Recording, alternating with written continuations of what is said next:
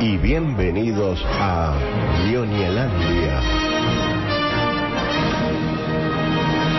Un lugar para disfrutar, informarse y participar. Compartiremos series, películas, juegos y mucho más. Acompáñanos en este viaje a un mundo maravilloso.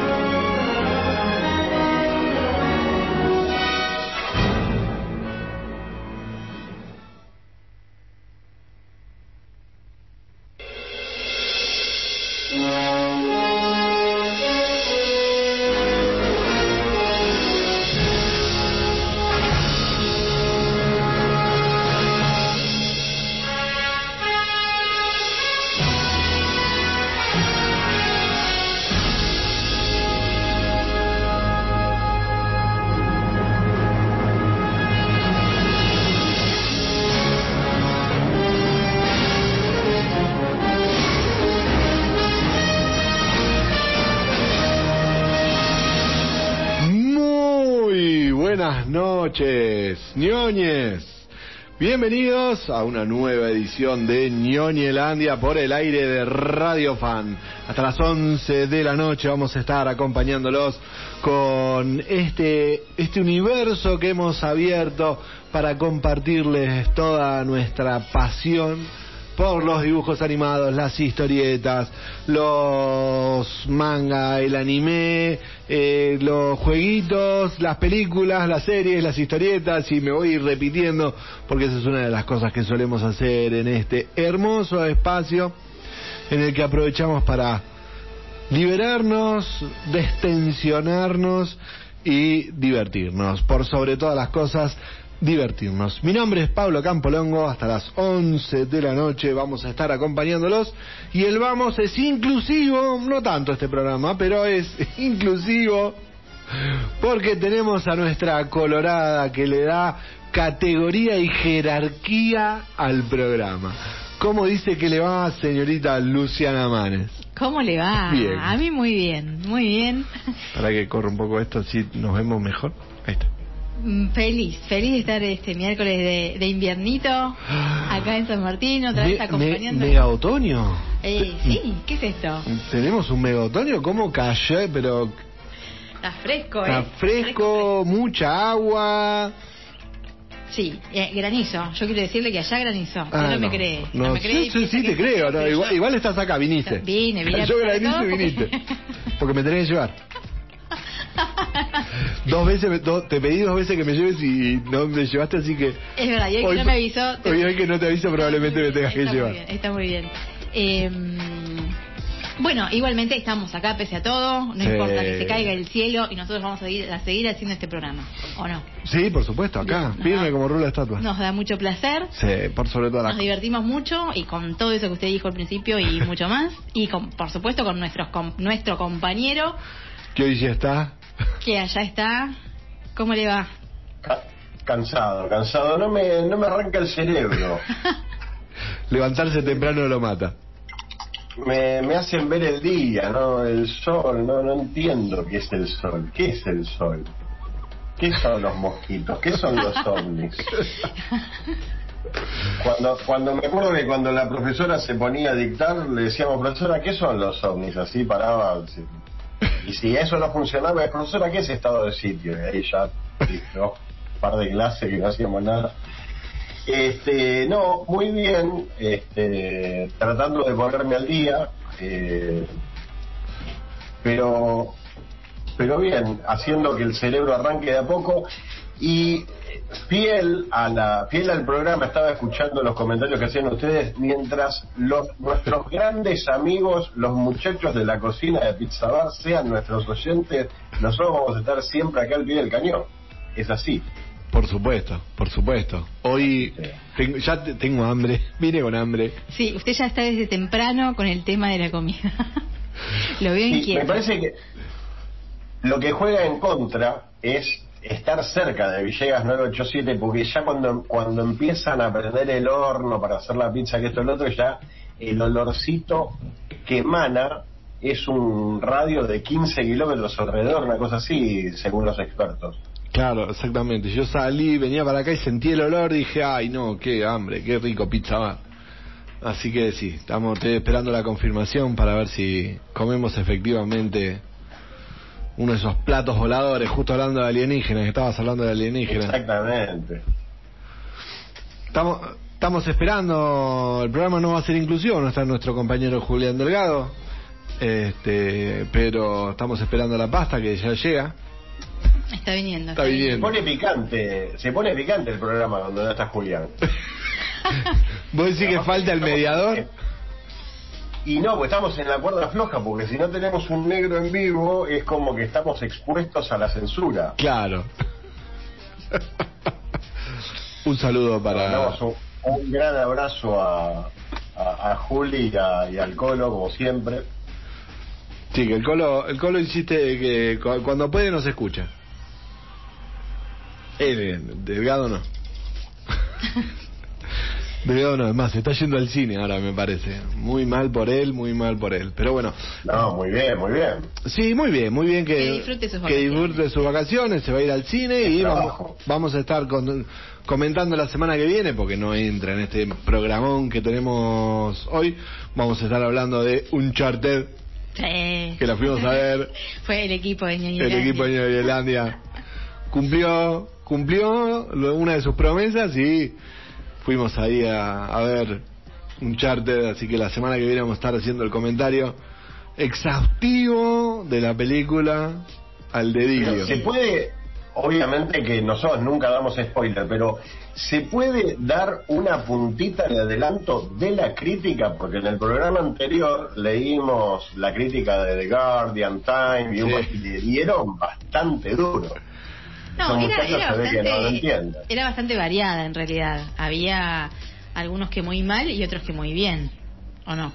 Había un poco de todo. Sí, la, la gente que no consume pochoclo le, le dio mal Claro. y el, y el verdadero crítico de cine le, le dio la, la crítica correcta quizás. Claro. Usted sabe que acá somos de comer pochoclo. Sí, sí, sí. Nosotros somos de comer pochoclo, así que nos, entre, Sí. nos entretuvimos. somos de comer. Somos de comer pochoclo.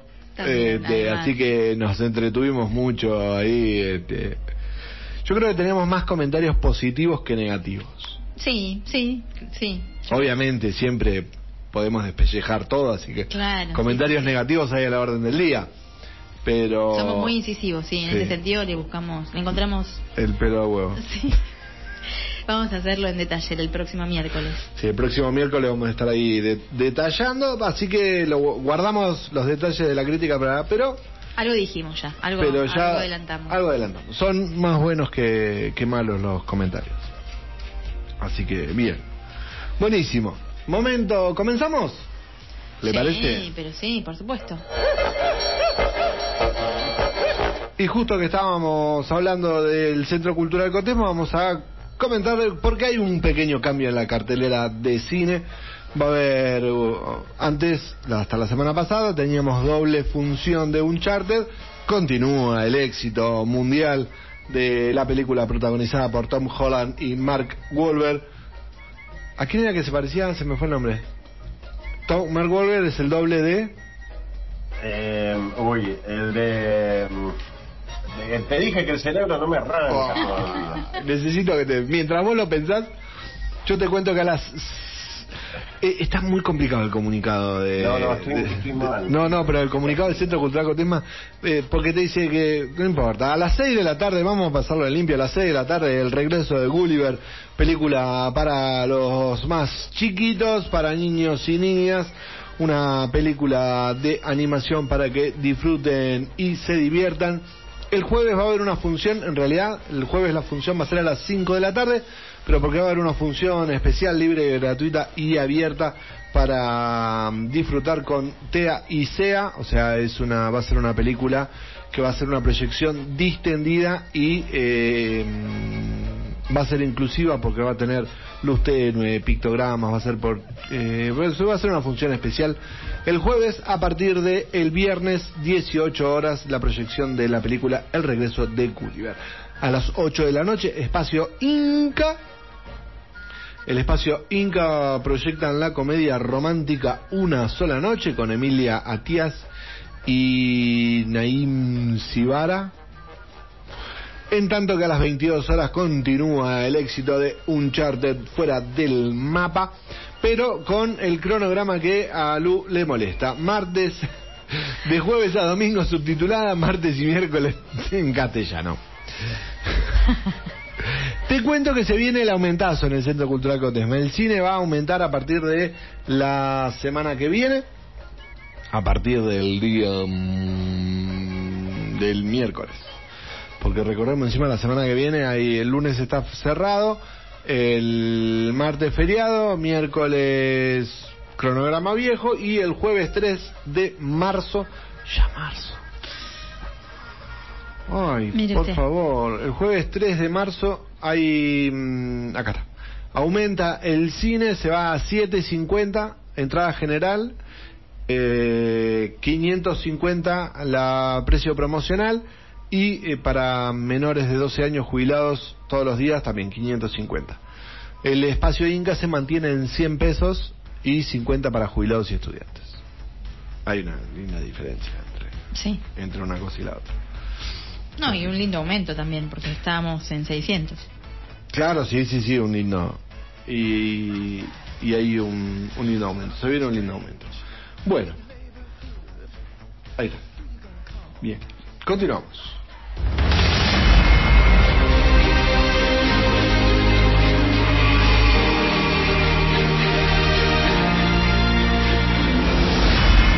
Esta no era la música, pero no importa. Vamos a comenzar con el primer eh, mm, el primer avance. Estuve buscando y no encontré la música. Pero, ¿lo viste el tráiler? La película, una película que se va a estrenar. Yo pensé que se estrenaba en cine. Proyecto Adam. Sí, sí. Me encantó. Sí, muy lindo. Muy bueno. Proyecto Adam. Sí. La película que se va a estrenar el 11 de marzo. Ya nomás. Ya, aparte me sorprendió eso, 11 de marzo en Netflix. Yo había puesto, originalmente había puesto que se estrenaba el 10 en cine, porque dije, no, el 11 es viernes, no se estrena, acá se estrenan los, los, los jueves, y no, no sé si va a estar en cines. Viernes 11 de marzo se estrena Proyecto Adam en eh, la plataforma de la Gran N, es la nueva película de Ryan Reynolds, que está en todos lados, ya está apareciendo demasiado. Sí, me parece que el director este, sí, como que está enamorado o algo así. Sí, sí, sí, es del director Shaw Levy, que es el director de Free Guy, así que todos ya sabemos, ¿no? Que mm, Ryan Reynolds es, es uno de esos, como decía Guille, uno de esos actores que lo pones y te lleva adelante toda la película. Esta película que, este, mm, bueno, Ryan Reynolds interpreta a Adam, que es un viajero temporal que debe buscar la ayuda de su versión más joven y este, de su difunto padre, que va a ser Mac Ruffalo, Sí. genio total, Sí, ahí sí. este, para reconciliarse con su pasado y así lograr salvar el futuro. También participan Zoe Saldaña, Jennifer Garner y Catherine Kinner. Yo, Zoe Saldaña es la que lo acompaña con el que se reparten piñas para todos lados, ¿no? Sí. Muy linda. Em, muy divertido, muy divertido el tráiler. Me encantó. Cuente, favor. Saldaña es la que toma mate. ¡Claro! Sí, Gamora, Gamora. Claro. Ahí sí. está. Oh, Dios mío, Gamora toma mate, no lo sabía. Bueno, no, en, en realidad el tráiler focaliza en el niñito, en Adam pequeño, eh, y bueno, mm, muestran que se muere el padre y demás, y en la escena cuando se cuando se encuentra con su yo del futuro eh, es muy divertido, es divertida. Sí. Este, y bueno, y ahí empiezan esos viajes y esas cuestiones que estabas contando vos. Tiene un poco de. mm, tiene un poco así de, de- de- acción. Van a Sí. repartir eh, bifes y tiros. Este, hay una escena en la Y tiene que. un poco y tiene un poco de película Tom Hanknera. ¿Sí? A ver, desarrolle. Y el hecho de el hecho de película así familiar para grandes y chicos, donde él se reencuentra con él mismo de pequeño, eso da muy Tom Hanks. Pasa que Tom Hanks no, no da para películas así No, de, de claro. acción de ese estilo. Claro, Pero- no, ya no, no va más. No está más en el target de ese tipo de películas Tom Hanks. Pero No, bueno, pero porque no lo llaman, pero ¿usted dice? y yo creo que se animaría. Yo vengo pidiendo hace rato, sí, yo vengo pidiendo hace rato un cambio en, en el tipo de películas. Basta de- del bueno de Tom, basta. Sí, pues encima la, la última que, que hizo, que no la vimos, es la de. Ay, Switch Pitch, la tengo acá, yo la, la tengo. Ah, sí, yo, La que salió en. eh, sí, yo también la tengo ahí para ver, pero ¿Cómo se otra llama? vez. Se me fue la, la plataforma. Apple TV, que me. 5 dólares la suscripción a Apple TV. El otro día volví a entrar y me así como entré, me fui. así como entré. Finch. Ahí la encontré, Finch. Así como Sí, entré. es- esa la, la vi, está buena. Está linda, ¿no? A, a mí. Sí, está buena, está buena. Pero Oh. las películas están buenas, o sea, no Claro. están buenas. Pero Hay una, hay una película de Tom Hanks del Far West que el tipo labura de ir de pueblo en pueblo Ah, a sí. dar noticias. El Sí. chabón lee diarios, cosas. Es muy buena esa película. la vi. También una, una película clásica para Tom Hanks. Sí, claro, el mismo perfil. En distintos eh, ámbitos y situaciones y contextos, pero es Claro. más de lo mismo. Le cambian el decorado, pero él sigue siendo como en la película de Los Simpsons. Eh, es genial. Este, mm, bien. No, me quedé con lo de lo de Finch. Vamos a mandar un saludo al negro que está vivo y terminó la pasta. Así que Bien. un, un saludo grande para él. Y mm, me quedó Finch para verla, vamos a ver. Y yo tengo muchas ganas de, de ver. Lo que sí me pareció que juegan, hay que ver cómo le resulta a Netflix esta película, estamos hablando de Proyecto Adam, eh, volver a jugar con muchas cosas de los 80. Eh, fórmula medio repetida, eh, con la que incluso ellos mismos, digo Netflix, juega con Stranger Things, que es algo que vamos a hablar después, este, después más adelante. después más adelante, si llegamos, si nos entra, este, vamos a hablar de eso. Este, Bueno, bien. por lo pronto le ponemos una ficha. a- lo pro- exactamente. Por lo pronto le vamos a poner una ficha a Proyecto Adam, que la vamos a estar viendo el 11 de marzo y analizando el programa subsiguiente.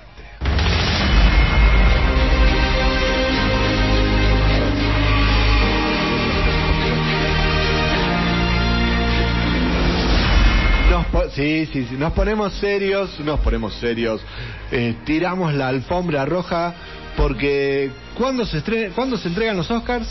El 27 de marzo. 27 de marzo. Por lo tanto, como el 27 de marzo se entregan los Oscars, el 26 de marzo se van a estar entregando los premios Razzie. Los Razzie Awards. Razzie Award. Una genialidad que han inventado los yankees que les encanta hacer todo este tipo de cosas. Y este, no solamente entregan los premios a las mejores producciones audiovisuales, sino el premio a las peores. Que eso, de eso trata el premio Razzie. ¿Y cuáles son los nominados para este 2021? 2022. 2023? No, son los premios del 2021, perdón. Claro, las películas de estoy 2021. como Guille. a ver si se me ubican. Eh, a mí me parece genial también la idea, súper divertida, la verdad. Eh, las peores películas, Lady Di el musical, Infinite, Es que ya que Lady D. eh, sí, como mucho, como- ya tenemos como mucho. sí, sí. Eh, Space Jam, A New Legacy y La Mujer en la Ventana. La Mujer en la Ventana la vi y bueno, qué sé yo. Tiene muchos premios, eh, digo, tiene muchas nominaciones, tiene varias nominaciones. Sí. Tan mala es. No me pareció. Es una película obviamente del montón, pero qué sé yo. No sé eh, cuál es el criterio en realidad, cómo está conformado el jurado y en base a qué categorías analizan eh, esto. Pero bueno, está bien, qué sé yo, a mí si es divertido hay que jugar con las reglas. Claro. es- o sea, te nominan y bueno, ya está. no es una buena película como para nominar, digamos. No es como a- para que... Claro, en realidad cualquiera que no entre a los Oscars entraría, podría entrar perfectamente en esa categoría. digamos, si no, bien. Em, yo quiero hacer, bueno, porque además de ver La Mujer en la Ventana, que bueno, está bien. Amy Adams además también está nominada como, como peor actriz. Yo quiero hacer un, una mención especial, porque no sé si ustedes vieron House of Gucci. No, no, no, no. Pero me dijeron que está buenísima la película. Sí, la película está buena. ¿La viste, Guille? No, no, no, no. Ah. Pero sé para dónde va a ir el palo. Claro, pero, pero escuchá esto. Me sumo, ¿eh? Me Bueno, sumo. claro, claro, porque yo vi la película y no sabía. La, ver- la vi completa y en realidad yo pensé que era, no entendía si era un mal actor, si era eh, un actor italiano que no le encontraba la onda a- al idioma, a la, no Mm. sé, a la, a la idiosincrasia, no sé, no sabía por dónde iba, pero no me gustó, claramente no me gustó ese actor. Y cuando termino de ver y veo esta esta nominación, digo, Jared Leto, ¿quién Claro. es Jared Leto en la película? Y pensé, incluso pensé que era, hay un diseñador que aparece al final, pero cinco minutos de película. Y pensaste Y que era pensé, él. pensé que era él, porque no lo ubicaba en ninguno de los actores, de los personajes, me daba Jared Leto. Cuando me entero quién era, no, tienen que buscar eso y tienen O que sea, ver eso. tenemos que ver la película porque está buena, pero para detectarlo a... Porque en realidad Jared Leto es como que está disonante ahí. Porque lo demás, bueno, está bien. Ella está bien, Sí. eh, el que hace de Gucci también, bueno, el, el padre está extraordinario. O sea, Al Pacino está extraordinario. Yo no sé cómo no está nominado. Eh, pero bueno, este tipo, no entiendo, no entiendo esa transformación, la necesidad de esa transformación. Porque en realidad, obviamente, hace un tipo que nada que ver con él, un tipo grande, pelado, italiano, mm, bueno, Sí. que nada que ver con lo que es él físicamente. Entonces, yo me pregunto, ¿para qué? ¿Por qué era necesaria esa transformación? O sea, no había un actor que pudiera hacer ese papel, porque si vos me decís es un actor recontra consagrado y una mega transformación y un papel jugado y demás, pero la verdad que es malísimo lo, lo que lograron. Y no... o sea, es eh, fir- firme candidato a ganar, a el, ganar, a ganar sí, el premio al peor actor, así... pero sí, sí, sí, sí. De una, Jared Leto por la casa Gucci tiene que ganar eh, el peor actor de reparto. Pero véanlo, no se lo pierdan. Aunque sea, búsquenlo como está caracterizado porque realmente es llamativo. Y- igual Después con- si pueden meter algún dialoguito como para ver lo mal que está. eh, Igual también. compite con Ben Affleck. Eh, ben Affleck, bueno, el último duelo tiene buenas críticas la película. Eh, Pero yo estoy hablando de Ben Affleck. sí, bueno, pero me llama la atención porque... Es lo mismo, la casa Gucci está buena, pero... Claro. Bueno, Este, bueno, también, tampoco Ben Affleck es un wow actor, pero bueno. Eh, bueno, Mel Gibson también está como, como peor actor de reparto en Instinto Peligroso, que no la vimos. No, no. ¿Qué otra cosa nos llama la atención? A ver. Bueno, la Space Jam está, ah, ¿por qué se metió está como peor película. No es un actor. ¿Por qué nominan a LeBron James si no es un actor? Eso es maldad. Eso es maldad y envidia. MVP, ¿cuántos años? Por favor, esto es una falta de respeto. Eh, bien. Ah, mira, peor, peor pareja está Jared Leto, su maquillaje y acento. Sí, esos son lo- los, pre- lo- lo- los premios que tiene la peor interpretación de Bruce Willis en 2021. La de Bruce Willis es buenísima, pues tiene Bruce Willis y todas las películas, porque aparte hizo dos, cuatro, ocho películas. Ocho películas. O sea, es obvio que no van a estar bien, no puedes hacer ocho películas. No, no, no. bien. Es, efectivamente. Eh, bien. Después está, bueno, lo que decías, peor pareja. O sea, Este, es buenísima esa nominación. Como peor, pare- categoría. como peor pareja está cualquier miembro del elenco en Lady D, musical. LeBron James y cualquier personaje animado de Space Jam. Jared Leto, su maquillaje y acento, genial de la casa Gucci. Ben Platt y cualquier otro personaje de querido eh, Evan Hansen. Tommy Jerry. Estaba por decir eso, que también le dieron un palo a Tommy Jerry de una forma tremenda. Sí, como la peor remake están Karen, Space Jam, Tommy Jerry, Twist y La Mujer en la Ventana. Que es cierto que La Mujer en la Ventana es una remake. Mm. Sí. Bueno, y medio que las películas se repiten después, en peor guion también, en peor director, están más o menos las mismas. Así que por acá va. Por ahí va. cosa. Eh, Veremos quién es la, la, la película con Amy más... Adams, Amy Adams está nominada dos veces, me parece, a ver, por dos películas, puede ser que haya hecho, em, ya te confirmo. Eh, Bueno, la peor actriz, La Mujer en la Ventana, y peor actriz de reparto en Querido Evan Hansen. O sea, no, lo- no la quieren. No la quieren, no la quiere, no la quieren. Em, los este, premios, eh, la- veremos quién es la película, cuál es la película que más eh, galardones se lleva, si Lady D el musical em, eh, o este, Space Jam. La Mujer en la Ventana también. O La Mujer en la ahí. Lu, ¿a vos, a vos Sí. te gustó Lady Gaga en la casa Gucci? Mm. A mí, lo que pasa es que a mí ella me encanta. Y me parece que haga lo que haga me va a gustar. Como Pero- artista es grosísima, pero Eh, me ahí, pareció sí. muy exagerado. Claro, muy- sí. Sí, a mí, yo realmente lo que resalto de la película es Al Pacino. O sea, me parece, pero muy bueno. Extraordinario. Eh, y el resto, bueno, ahí. Ahí. Parejo, ahí. Parejo ahí. Y, y después Jared Leto, parejo abajo. Lejos. ¿Cuándo me dijiste que son la entrega de premios? El 27 de marzo. 20, domingo 27 de marzo, el sábado 26 de marzo van a ser, eh, porque se entrega un día antes Ah, estos bien. premios, así que el miércoles 30 de marzo tenemos Tenemos comentario de tenemos comentario de eso, Sí. tenemos que hacer el PRODE, Ah, tengo Así que pasar el pro. así que tenés que pasar el PRODE para, para que nos pongamos a tono. El 30 programa que vamos a hacer tres en el estudio, vamos a ver si crucemos los dedos. Ay, no, por favor. Por favor. A ver si somos tres en el estudio. este, o volvemos a hacer cuatro afuera. O volvemos a hacer cuatro afuera. Yo no quiero andar este, tirando mala onda con esas cosas. Por favor, Eh, basta. Bueno, vamos ¿Mm? a estar entonces comentando esto también. Vamos a estar. ¿Irá alguien de los de los nominados a estos premios? Porque vos habías comentado que... Claro, que- yo te- me encantó lo de Halle Berry que fue a, a recibir el premio de este por su su, su premio como peor actriz eh, cuando hizo mm, Gatubela. Este, La gente, la gente copada va. Jared Leto no creo que vaya. yo tampoco. más que se haga el capado, tiene una soberbia, se la cree que es un actorazo, es, un, es de madera, va de plástico.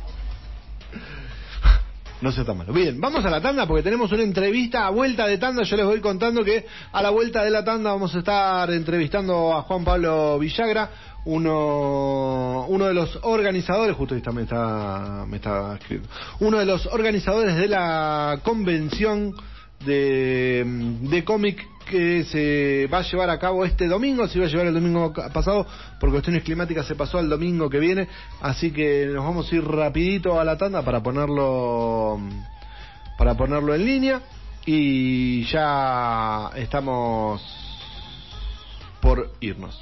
Así que nos vamos a la tanda. ¿Vos sabías que ¿Vos sabías que Amazon Prime Video prepara otras dos series basadas en videojuegos? Se trata de Disco Elysium y Life is Strange, que forman parte del acuerdo de la creación de proyectos de la plataforma de streaming junto a DJ2 Entertainment.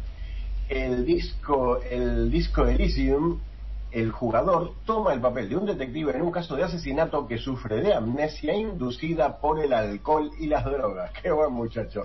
Por su parte, Life is Strange gira en torno a Matt Caulfield, una estudiante de fotografía que descubre que tiene el poder de viajar a través del tiempo logrando rebobinar con una bidón de que no, logrando rebobinar hacia atrás y produciendo un efecto en mariposa que permite cambiar el presente.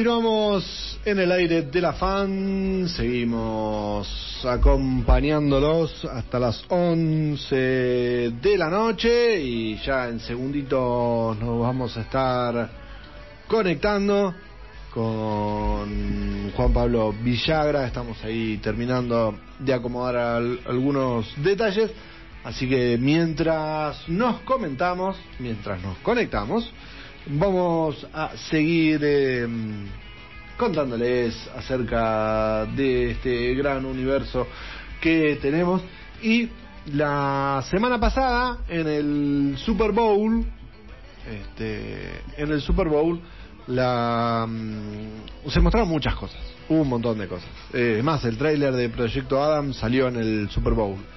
Este, y entre las cosas que mostraron hubo un mega tráiler de mega tráiler, bueno, duró un minuto veinte, no tampoco dura tanto, de eh, DC, en el que está eh, Flash, eh, Batman, eh, Aquaman, eh, Black Adam y hacen así como son como los cuatro caballitos de batalla que tiene DC este año que como que intentan no pisarse demasiado pero pelearse no entre Marvel y DC y definitivamente este fue el año que DC decide salir un poco con todo. Batman, Black Adam, Flash y Aquaman que van a estar este, como decíamos este, estrenándose durante este año. Batman ¿Quieres saber cuándo llegan las películas al cine? Sí, por favor. Bien. Eh, ¿cuál, le- ¿Cuál más ganas de ver tiene de esas cuatro? Ba- Batman, no, Batman, Batman. Sí. por expectativa, ¿no? Pues ya- No, porque, eh, claro, había un temita ahí con el actor, pero cuando vimos el tráiler medio que nos sorprendió y que dijimos, ojo, Sí, ojo que si tachamos al actor y Claro, bueno, el resto le ponemos... capaz que parece... Pero ni con la máscara me da Batman el no, muchacho. no da, no da, pero bueno, el tráiler está... Era eso o Bruce Willis. Eh, bueno, 4 de marzo, ya, la semana que viene. Ah, eso no habíamos dicho, no, no era eso No, no que era eso. no, no. Era otra cosa. Pero bueno, 4 de marzo, este, Batman en cines. Después viene eh, una película de animación que no estaba en el tráiler, pero que sí tengo ganas de verla, de eh, la Liga de los Super Mascotas, te lo digo en castellano. La Liga de las Super Mascotas, el tráiler está bueno, no se lo creo, lo comentamos, yo lo vi, me divertí mucho. Este, mm, son las super, este, el perro, super, el super perro de Superman, este, junta a otras mascotas y así, este entretenido, una película para chicos, va a estar el 20 de mayo. Black Adam, a esa sí le tengo muchas ganas. La Roca haciendo de, de, de Black Adam 29 de julio. Y de ahí nos saltamos a fin de año que el 4 de noviembre se estrena Flash, de Flash, una película muy esperada en la cual yo creo que es la película con la que quieren competir con todo lo que está haciendo Marvel ahora, que es el multiverso, ese famoso multiverso. Este, eh, en eso está Flash. Este, recordemos que ahí va, aparecen varios Flash, varios Batman.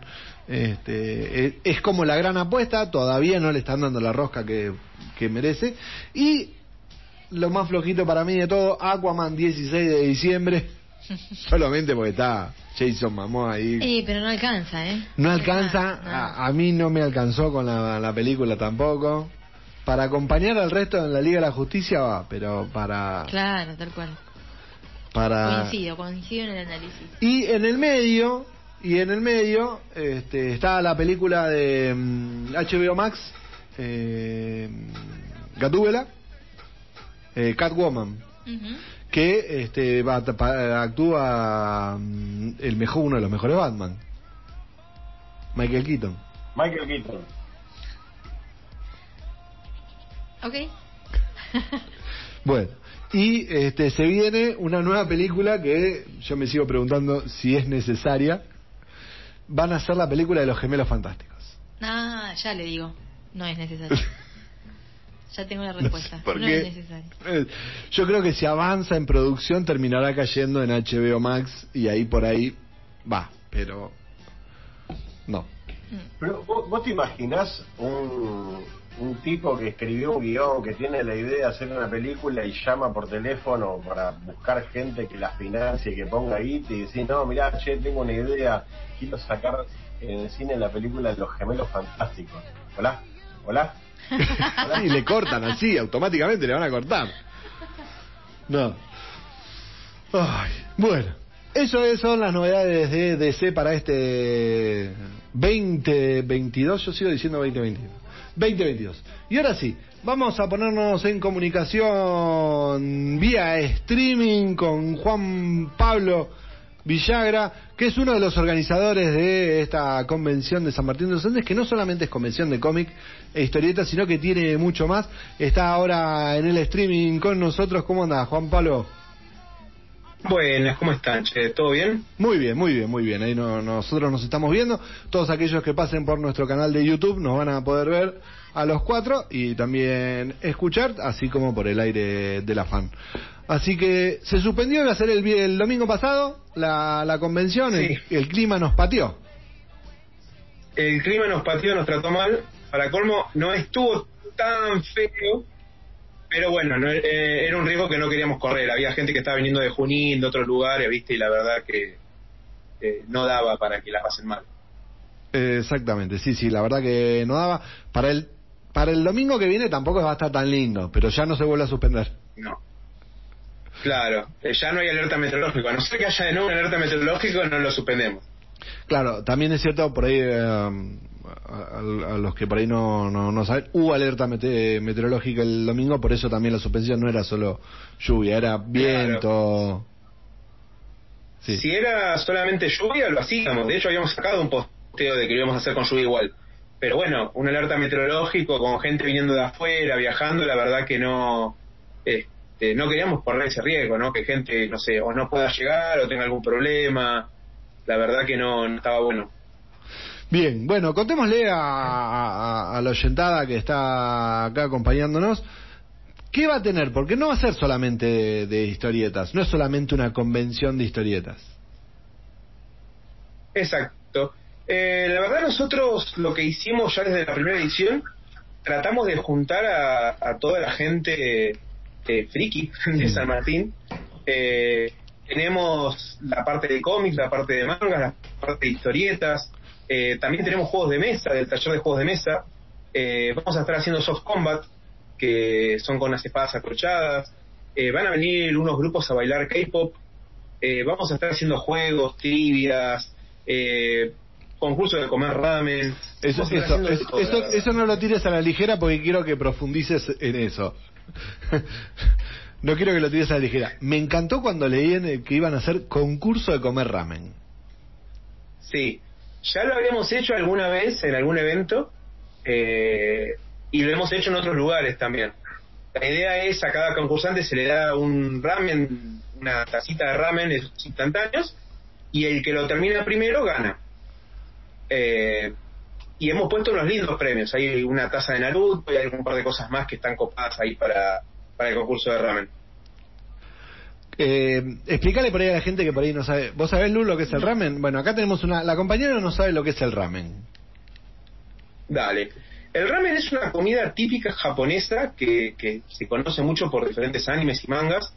eh, que es una especie de sopa de fideos eh, bastante conocida de ellos que capturó mucho el mundo de lo que es comidas instantáneas. Es muy normal eh, en mangas, en historietas o en series japonesas ver a las personas comiendo estas sopas instantáneas. Son como tacitas de tergopol que le ponen el agua hirviendo las dejan ahí unos minutos y ya comen. Es muy normal verlos y bueno, la gente que, que ha visto eh, mangas, que ha leído historietas japonesas o que ha visto películas, la verdad que le llama mucho la atención esto y bueno, ya desde hace tiempo se está vendiendo en diferentes formatos acá en Argentina y los pibes están como locos, les encanta. Alguna vez igual hicimos un evento de ramen casero, ¿no? Que ya es otro tema ¡Apa! con cerdito, con pollo. Este, ya hicimos otra cosa ahí una vez. Eh, ya ya de nuevo lo hacemos en algún momento. Yo, yo, yo me prendo en la, de- en la del casero. Listo, vamos. Bien, ¿y mm, qué otra cosa más va, va a haber? Porque te frené con lo del ramen porque me interesaba un montón. Sí. Eh, tenemos también bastante stand de venta. Van a venir varios eh, emprendedores, artesanos de acá de San Martín, de Junín, eh, algunas librerías que van a acercar mangas y cómics e historietas para aquellos que quieran adquirir. Eh, pero en general vamos a tener muchas actividades eh, gratuitas. eh, el evento es gratuito, obviamente, y va a haber varias actividades que van a ser gratuitas con premios, justamente, bueno, para que la gente eh, disfrute de eso y pueda llevarse algo, obviamente. Eh, vamos a estar haciendo juegos como, por ejemplo, adivinar el opening. Vamos a estar pasando openings de animes y eh, vamos a pasarlos sin las letras y posiblemente con la música en 8 bits. Ah, bien. Entonces, Más el que primero lo descubra se va llevando premios. Vamos a estar haciendo juegos parecidos con la gente, eh, trivias. Tenemos como para hacer muchas cosas, divertirnos toda la tarde eh, jugando con las personas que vengan. Este, la verdad estamos con una gana, ya la semana pasada nos quedamos con ganas de estar ahí haciendo juegos y bueno, nos va a tocar este domingo seguro. Va a haber también concurso de, mm, de dibujos. Sí, vamos a tener un concurso de dibujo. Este, todas las personas que se acerquen con un dibujo, vamos a estar dándole un pequeño premio, que van a ser unos caramelos, y un número, porque vamos a hacer un sorteo por un kimono. El que se lleve el kimono se lo lleva. Ah, muy bien. Muy bien, muy Sí, bien. sí. Eh, en este caso, los dibujos, eh, porque normalmente eh, en, en otro, en otras convenciones lo hacían por ahí en el lugar. Este hay que llevarlo hecho.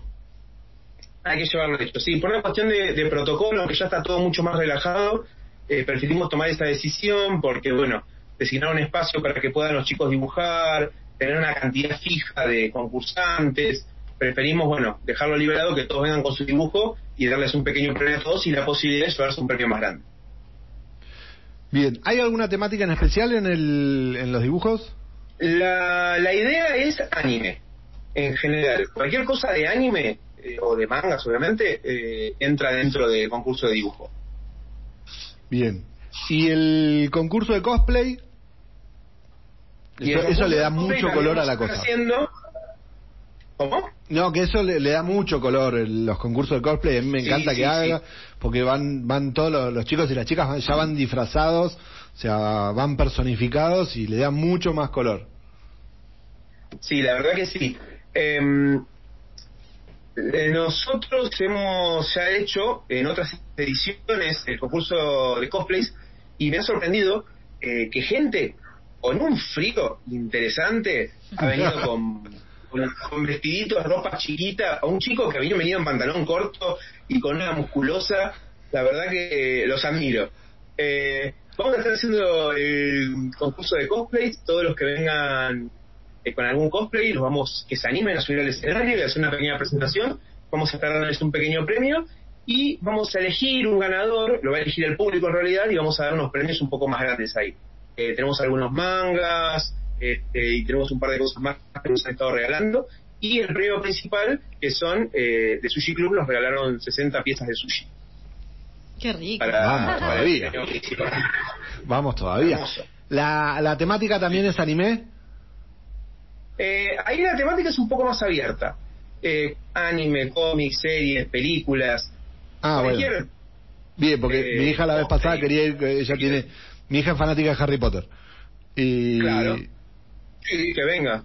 vamos, entonces se va Sí, a copar. sí. Ahí, en ese caso aceptamos todo, no hay problema. Bien, Eh, ahí sí. cualquiera que venga ataviado, disfrazado, vamos. Muy bien, Eh, muy la bien. verdad que está bueno, viste, que vengan todos los chicos disfrazados. Estamos tratando de hacer un sector para que puedan hacerse fotos también, pero bueno, eh, eh, estamos buscando fotógrafos para eso. Pero la idea es que, que se lleven algún recuerdo del evento también. Bien, cualquier fotógrafo que ande dando vueltas, que tenga ganas de pasarse por el... Que se comunique acá. Que se comunique, Sí, sí. que se comunique acá y este podemos tener una, una buena colaboración. el domingo. ¿Quiénes, Sí, sí. ¿Quiénes están acompañando esta, esta convención? Porque tienen un montón de premios. Eh, somos todos los mismos emprendedores que, que empezamos esta movida, que son Anime Store, de acá de San Martín, Impresiones, eh, que es otro emprendimiento de acá, eh, tenemos Regalarte, que es un emprendimiento de Junín, eh, Mitos, se sumó también a darnos una mano, ¿Quién más tenemos? Viene Maldito Bros, que traen juguetes antiguos. Eh, tenemos chucherías, que es otro emprendimiento de acá, que hacen justamente chucherías. Eh, estamos también los de Mercadito Freak, que es el emprendimiento mío, que hacemos cuadritos. Y después, bueno, tenemos nuestros sponsors de siempre, como el Sushi Club, como Potesma, el Centro Cultural, que siempre nos, nos da entradas para, para sortear, sortear o regalar, y algunos otros que siempre nos acompañan. Buenísimo. Y eh, los que quieran participar de las diferentes actividades, ¿tienen algo que hacer en especial? ¿Se tienen que anotar antes o cómo tienen que hacer? No, directamente el mismo día del evento eh, van a poder ahí participar. eh, por ejemplo, sobre el concurso de comer ramen, vamos a tener un sector donde van a poder anotarse eh, antes de que se haga, obviamente, el concurso para que puedan participar. Eh, los cosplays lo mismo. Y, por ejemplo, las trides y todo eso se va a hacer sobre el escenario, así que directamente cuando comiencen puede participar cualquiera. Bien, esto va a ser el domingo que viene, domingo 27 a las 4 de la tarde, Sí. en la sede vecinal del, Mol- del Molino, que queda en. Mitre y Goñi, ahí en la cascada. Este, va, va a estar, van a estar ah, utilizando toda la, la sede vecinal. toda la sede vecinal, incluso la biblioteca, la biblioteca eh, de la cascada también nos está dando una mano muy grande, este, con diferentes cuestiones técnicas, proyectores, micrófonos, este, parlantes, así que ellos van a estar también participando y arriba, en el sector de la biblioteca, eh, van a tener mangas y historietas para que la gente pueda ir a leer, para que pueda sentarse, ahí tienen aire acondicionado, está hermoso, tienen agua y te puedes tomar un relax ahí arriba y leerte un manga y relajarte tranquilo. Ah, muy bueno, muy bueno eso, muy bueno eso. Em, ¿El cronograma se mantiene el, el cronograma del domingo pasado? El cronograma se mantiene, se mantiene igual, sí. Bien, ahí después lo vamos a estar compartiendo, que, que también que lo tenemos, así que después lo vamos a estar compartiendo el cronograma. Bien, como para irte ya liberando por la hora, ¿cómo, cómo ves vos la movida, toda esta movida en San Martín de los Andes? ¿Cómo la ves? Mira, eh, la movida está creciendo muchísimo. Para que te des una idea, mientras estoy organizando este evento, estoy hablando con Villa Pegüeña, que quieren organizar algo parecido, de Juventud de Villa Pegüeña, y con Angostura, que quieren hacer lo mismo, de Juventud Angostura. Eh, el problema que tenemos acá en San Martín es que no hay espacios.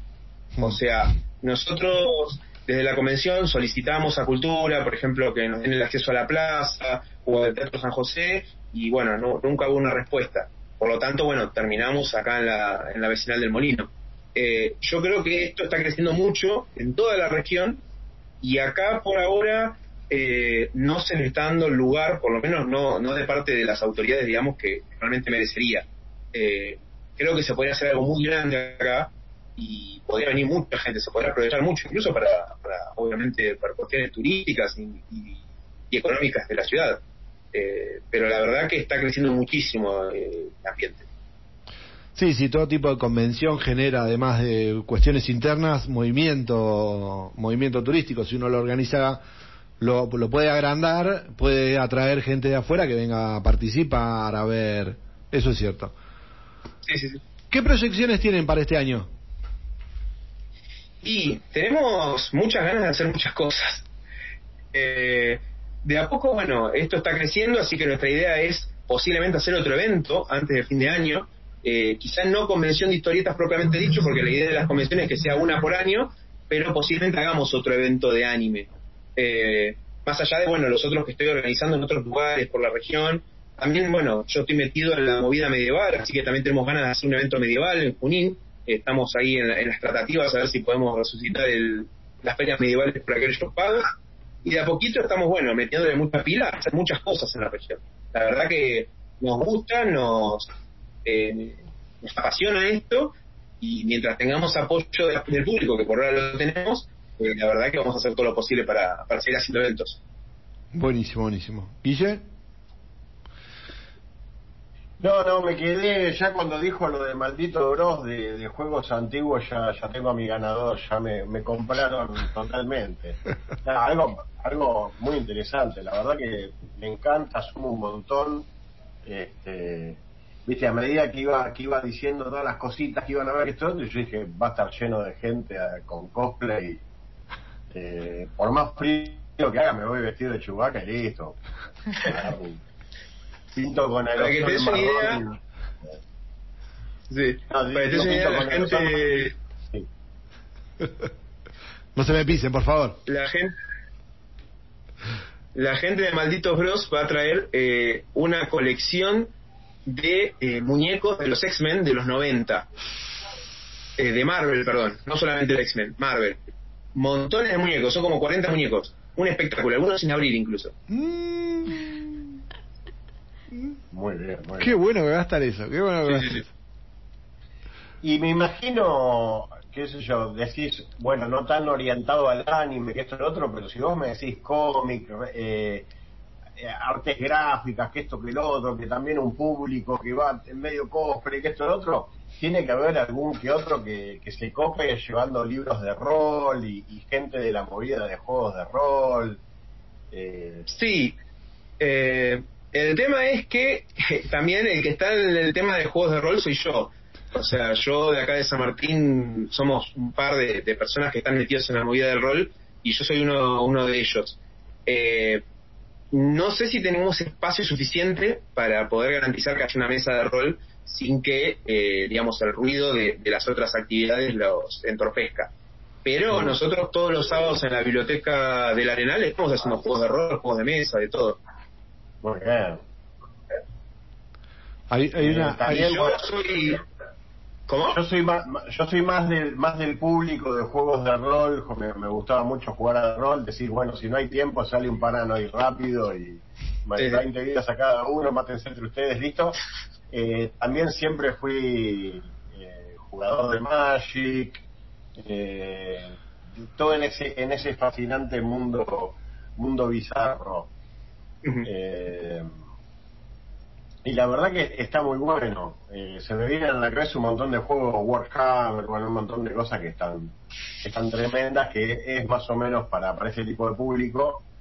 Eh, también no veo la hora, me encantaría algún día ir con mi hija a algún evento con un cosplay de, de un juego que me gusta mucho, que es el Bioshock, y ella de Little Sister y yo de, Sí. de Big Brother, bueno, este montón de cosas. La verdad que está muy bueno, muy bueno. Entonces, es cuando este domingo, repasemos de vuelta, Exacto.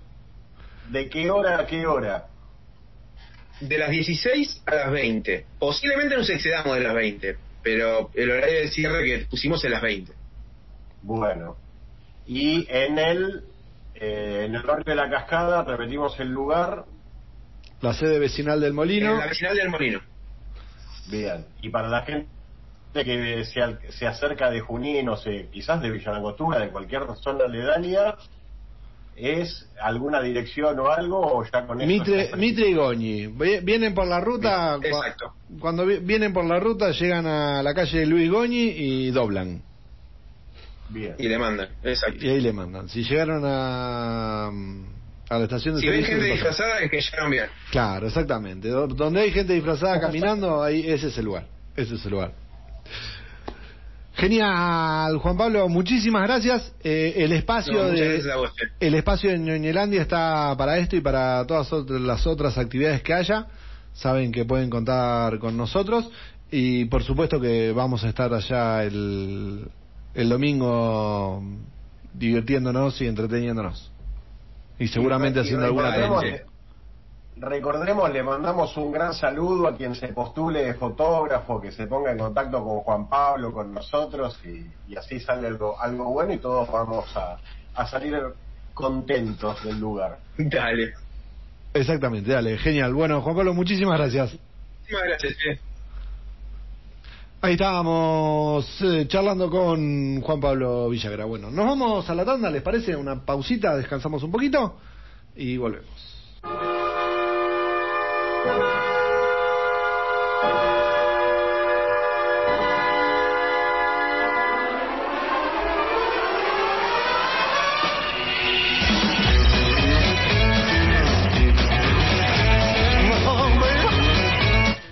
Seguimos en el aire de la fan, ya no estamos más en tanda, estamos al aire, estamos en el 100.1, nunca dijimos la vía de contacto. La gente quiere hablar y no La sabe gente dónde. quiere hablar y no sabe cómo. la gente tiene que comunicarse a través del WhatsApp al 620063, 620063, o enviar un SMS también, ¿por qué no? Claro, puede mandar un SMS. Porque, ¿te acuerdas? Una vez recibimos un SMS. Sí. Sí, una vez recibimos un SMS. Y ahora sí, momento, es su momento, es su momento. Che, me mandaron un, mensaje, un SMS. Ahora te lo leo. Eh, no, no se mandaron un mensaje. Es el momento de nuestra compañera. Voy voy a abrir, pará, voy a abrir acá a ver si ah, le atino. Dígame, señorita. Dígame, me dice señorita. No, un chiste malo. Eh, momento. es malo y ustedes los dos están dormidos. No, ¿Ves que necesitamos que venga el negro? Negro, por favor, volvé. Volvé porque esto desbarranca mal. Momento de nuestra serie Oldie. De nuestra serie Oldie en el que nuestra compañera... ¿Con qué nos va a contar? Bueno, hoy tenía ganas de hablar de una mujer. Dije, voy a hablar de una mujer y me puse a pensar de quién, de quién podía hablar. Recordé que siempre hablamos de un personaje de manera recurrente, pero nunca nos habíamos detenido a hablar de la versión original. La versión original. ¿La versión original? Ella. ¿Ella? Sí, la mejor, la más linda, la inigualable, la irrepetible, inolvidable. No. No. Estamos hablando de una serie basada en un cómic de 1941. Ah, ¿Qué pasó? Ah, no, esto. Em. me, co- me confundí de botón. Perdón, te estaba subiendo y bajando el volumen y era el mío que querías. Si quiere me callo. No, no, no, por favor, no, justamente no. Justamente no. Bien. Eh, decía el cómic de 1941 que da lugar a esta serie. El autor es William Moulton Marston y em, la crea para DC Comics, ¿sí? El origen em, de esta mujer, de este personaje, no es en otro planeta, no es un experimento científico, sino que es el mismísimo origen de la civilización occidental.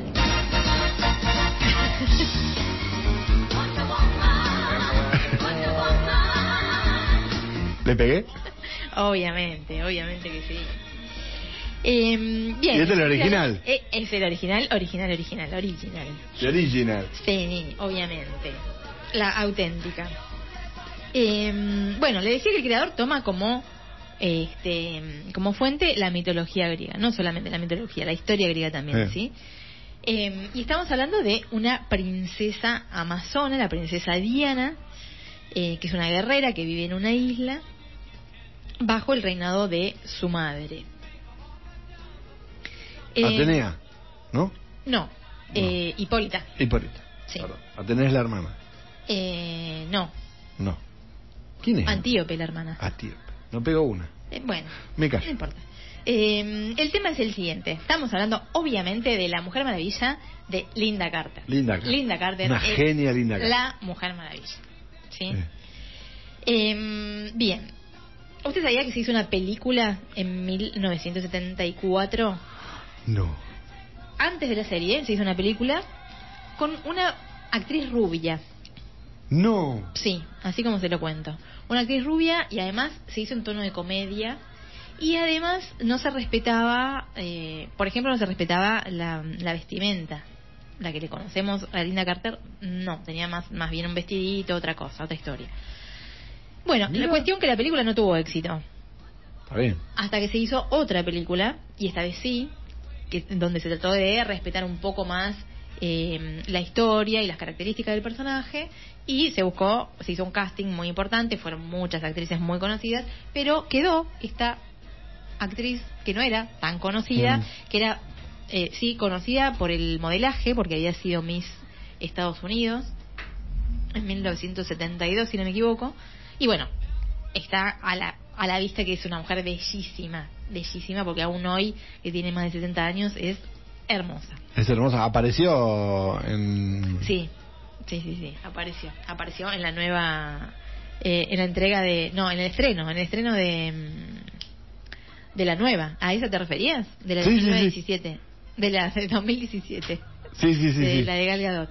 Eh, bien. Entonces, decíamos que se hace esta película y mm, los directivos de ABS no están muy convencidos así todo con la película y piden dos capítulos más para ver si, eh, si le dan el ok.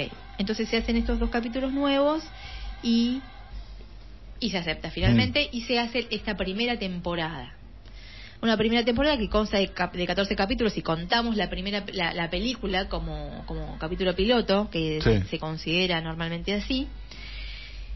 Y bueno, ¿en qué consiste esto? La película arranca, la película y la serie, digamos, arranca en esa isla donde están todas las Amazonas y donde cae eh, un piloto, un piloto estadounidense que es derribado por un eh, avión alemán, porque estamos en el contexto de la Segunda Guerra Mundial, ¿sí? Eh, bueno, el, el piloto queda ahí malherido, hay que devolverlo a la civilización. La isla es muy particular, es la isla Paraíso, se llama en, en la serie.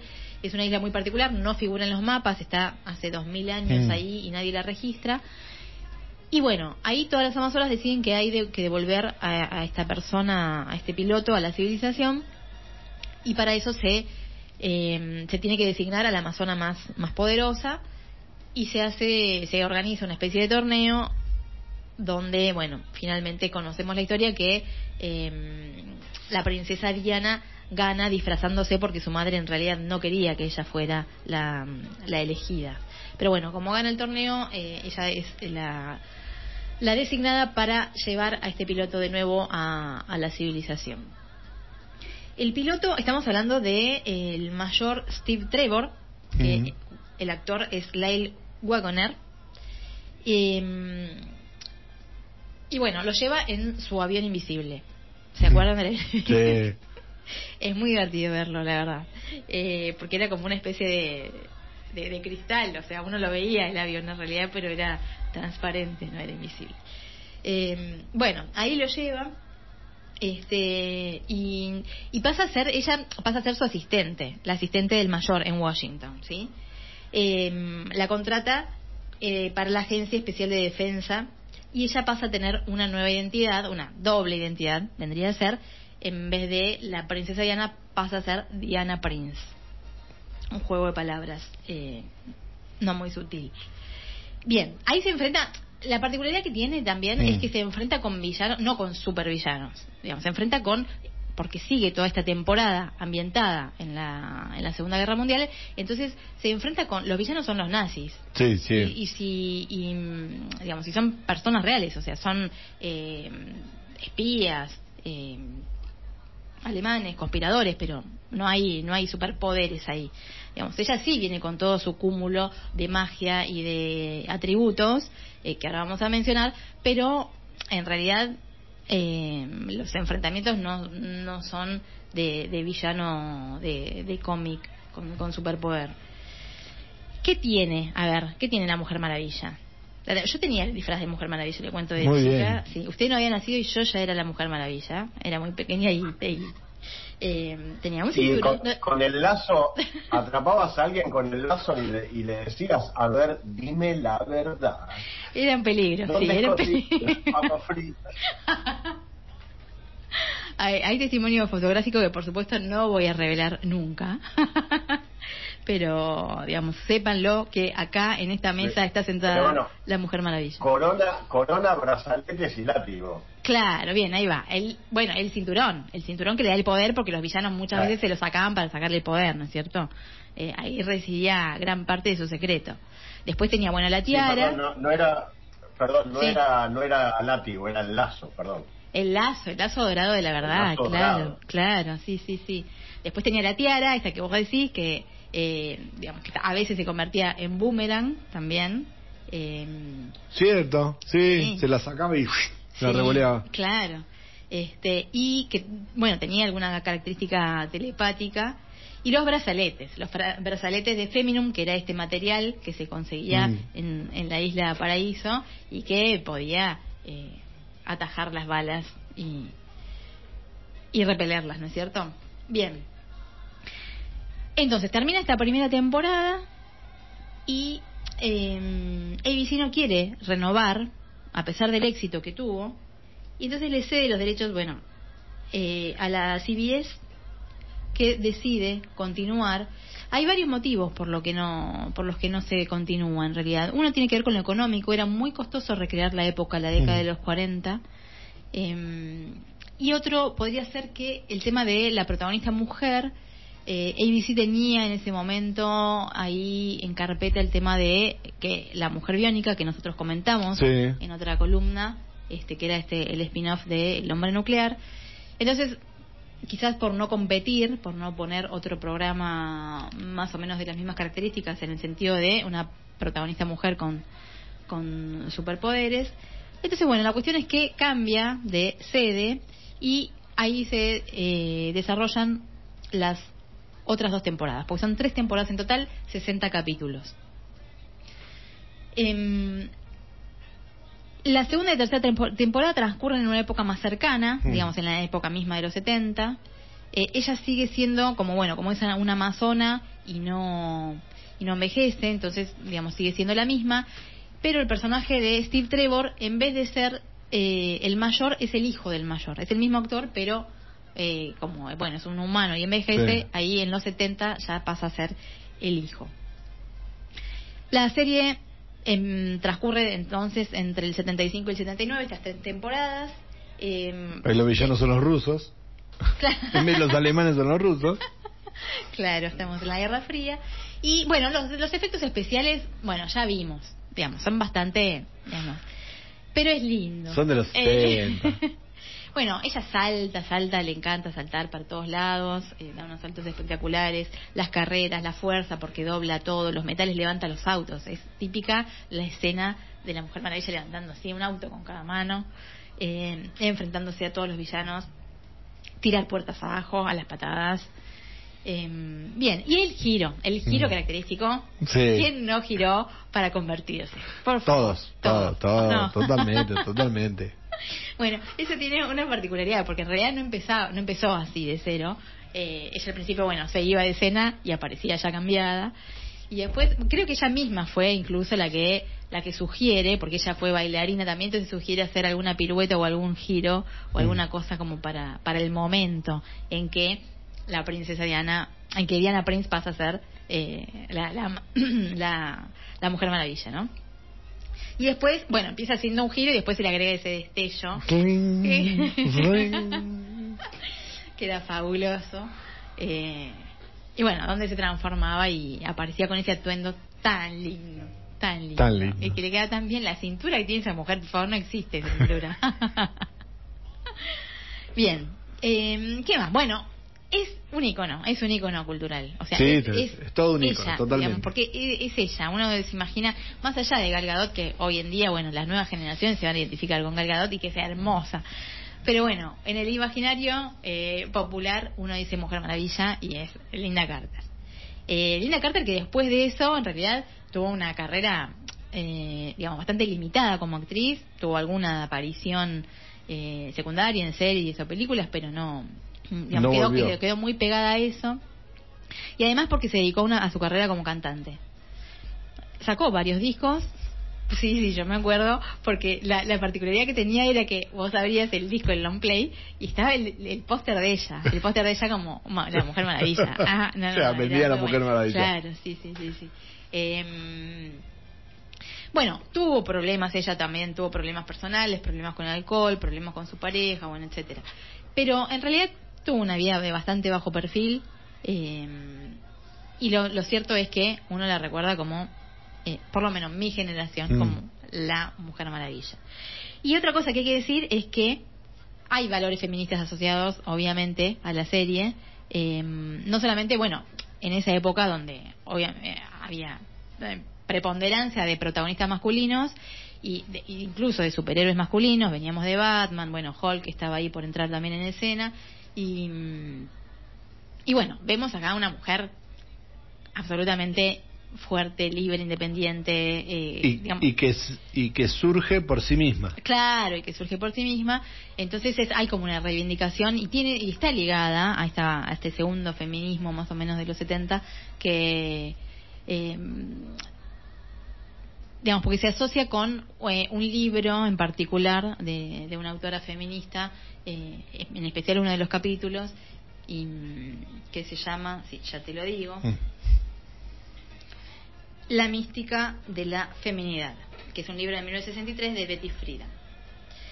Y bien, entonces eh, es un poco una reivindicación y además pensar en ese momento, en esa época, eh, un rol así protagónico eh, es como como Sí. fuerte. Y bueno, y ahí quedó, y quedó para, para la posteridad como para mí la Mujer Maravilla definitiva.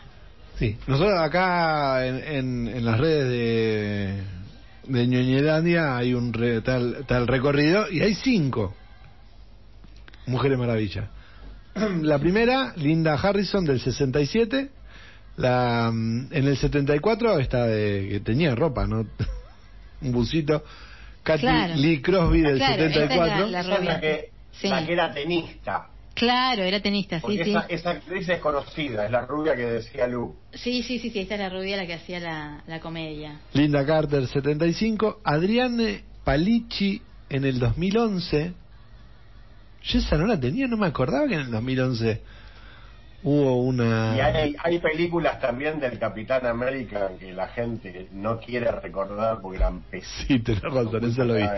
Y bueno, y Gal Gadot en- ahora en- a partir del 2017, que ya ha tenido varias participaciones Gal Gadot, y que Linda Carter participa, como decíamos, este, de la 2 y que dicen que va a participar más de la 3. No, no sabía su trayectoria en la música de Linda Carter, me puse recién a escuchar y hubiera preferido no saberlo. pero bueno. Pero sacó varios discos y todo, sí, sí. Sí, bueno, prefiero, prefiero recordarla como una mujer que fue Miss, Miss Universo, creo, Miss Mundo.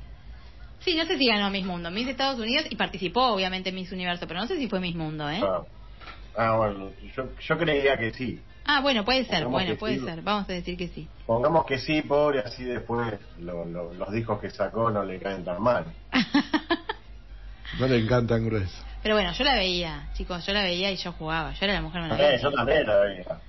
Yo creo que, no- de- desconozco, pero yo creo que ninguna mujer que use botas, que se coloque unas botas de caña larga, no eh, es imposible para mí que no se ponga a dar vueltas así con los brazos extendidos, porque creo que la, la, la bota de, de caña larga llama a eso, es así.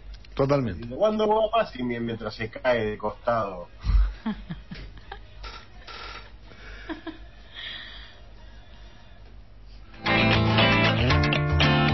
Muy bien, continuamos. Continuamos, me encantó, me encantó. Un gran recuerdo, Linda Carter. La Linda Carter, la es la Mujer Maravilla. Por más que nos encante Gal Gadot, Linda Carter es la Mujer Maravilla.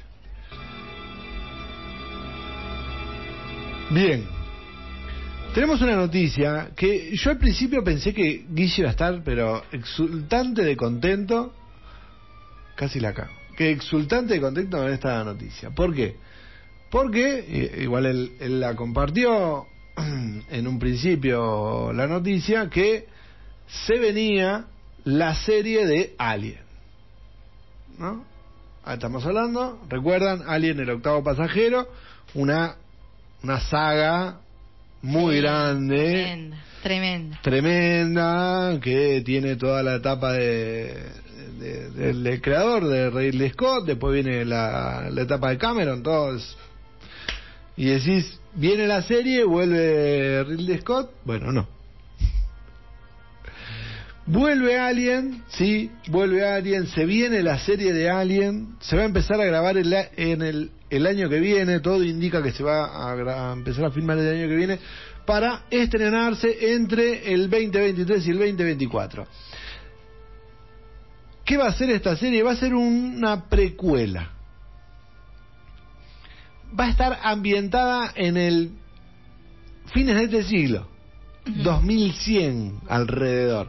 Por lo tanto, no va a estar Ripley. Apa. Apa, no va a estar Ripley. Así. no va a estar Ripley. Ya uno de los. El, esto va a salir por el canal FX. Y eh, uno, el responsable ya dijo que no va a estar. Alien tiene lugar antes de Ripley. Es la primera historia de la franquicia Alien que transcurre en la Tierra. Más allá de que Alien, hay una hay unos Alien, Alien versus Depredador transcurre en la Tierra. Pero me parece que eso no está no es parte de la franquicia. Hubo una, un intento que quisieron sacar de serie de Aliens en la Tierra, que este es otro, que por suerte no prosperó. Bien, esta va a tener este, dentro de lo que sería 70 años más adelante, 70 años a partir de ahora, ¿no? Hacia fines de 2100, fines del 2000.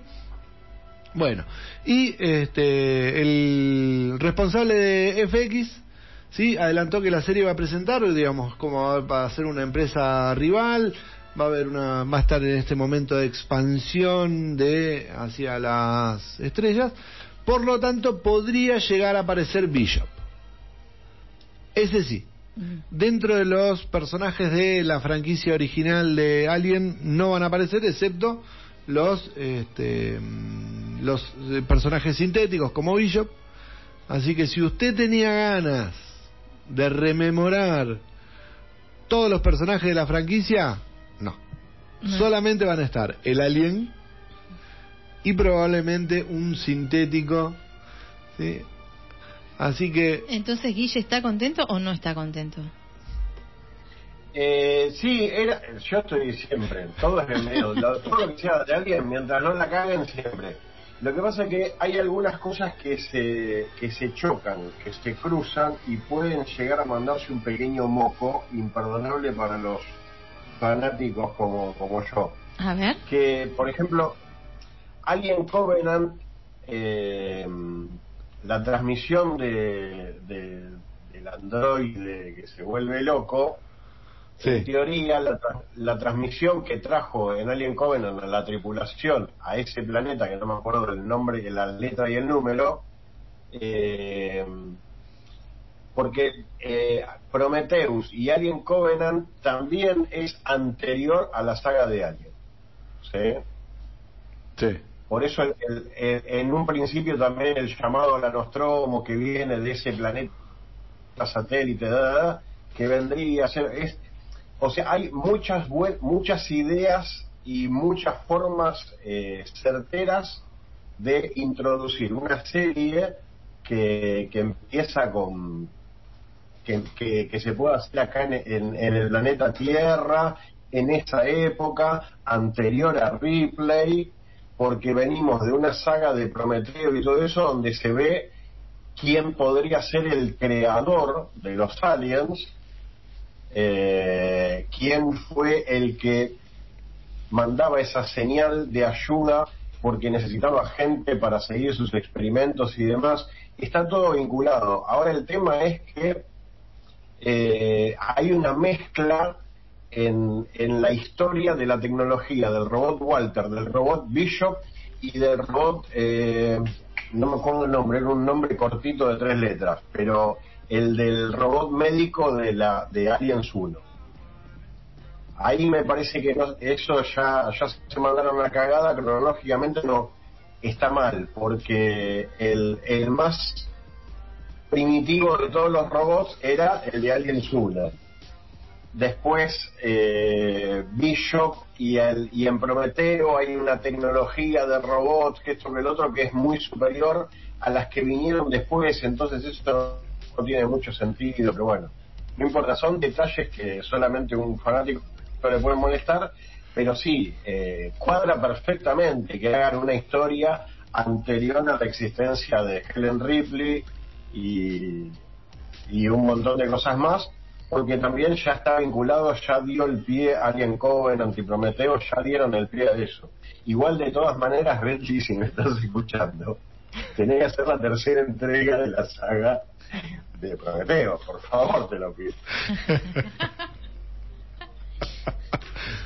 Ya, ya le mandamos un bueno, mensaje. Ya le yo creo que a- así como así como no le dieron bola a Lucas con todo lo que es Star Wars, por favor no se corten solo, no hagan ninguna boludez sin consultarlo con Ridley Scott, porque la, la mente maestra, la mente brillante de toda la saga es Ridley Scott. Veremos. Eso, de eso no hay información. En un principio trascendió que sí iba a estar. Ahora parece que no. Todo esto lo vamos a estar develando hacia fines de este año, principios del año que viene, porque ahora la gente de FX está con Fargo, con la serie Fargo, terminarán con la serie Fargo y ahí van a arrancar con la serie, sí, están con una serie Fargo, no importa, después te cuento, para el programa que viene. Y este, van a empezar con Aliens. Nos vamos, no nos vamos. No. Pero los vamos a dejar con la pastilla. Tenemos pastilla. Este, no está la- el compañero delegado para presentarla, así que la vamos a mandar en crudo cómo está. A los chicos se sientan a analizar. Espero que se- esa bocina sea la comida. Acción mutante, eh, disfrútenla.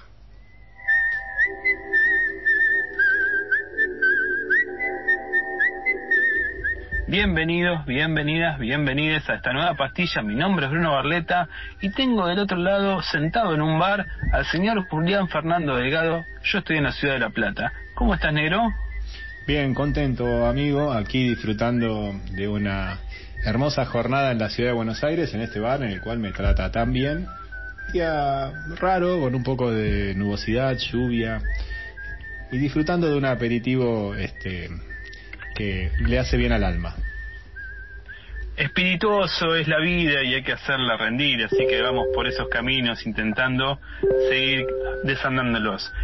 Te propongo y les propongo la yentada desandar a un director de cine que seguramente lo tengamos muy, muy presente, pero muchas veces para poder volver a verlo o, y volver a ver su material, necesitamos a veces otras herramientas.